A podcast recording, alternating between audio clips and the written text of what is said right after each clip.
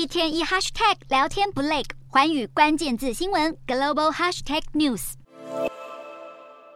意大利政府在当地时间七日的记者会上宣布，将对国内银行征收四十趴的暴利税。萨尔维尼表示，银行今年因欧洲央行升息赚进了数十亿欧元的获利，因此政府打算从中课税四十趴。这些税收将会为受高利率影响的意大利家庭提供约二十亿欧元的救济。虽然出发点是好的，不过意大利政府加码课税，却导致意大利银行股狂泻。一度蒸发九十五亿欧元，约新台币三千三百一十四亿元的市值。意大利最大的联合圣保罗银行股价狂坠八点六七趴，第二大的裕信银行也崩跌五点九四趴。据花旗集团分析师的估算，意大利政府向银行索要的暴利税会占意大利全部银行今年净利的十九趴，差不多是二十到三十亿欧元的获利。除了意大利之外，匈牙利和西班牙都曾对银行业征收过暴利税，但如今意大利这项举动导致银行业大失血的教训，让其他国家对克重税的想法恐怕不是那么乐见了。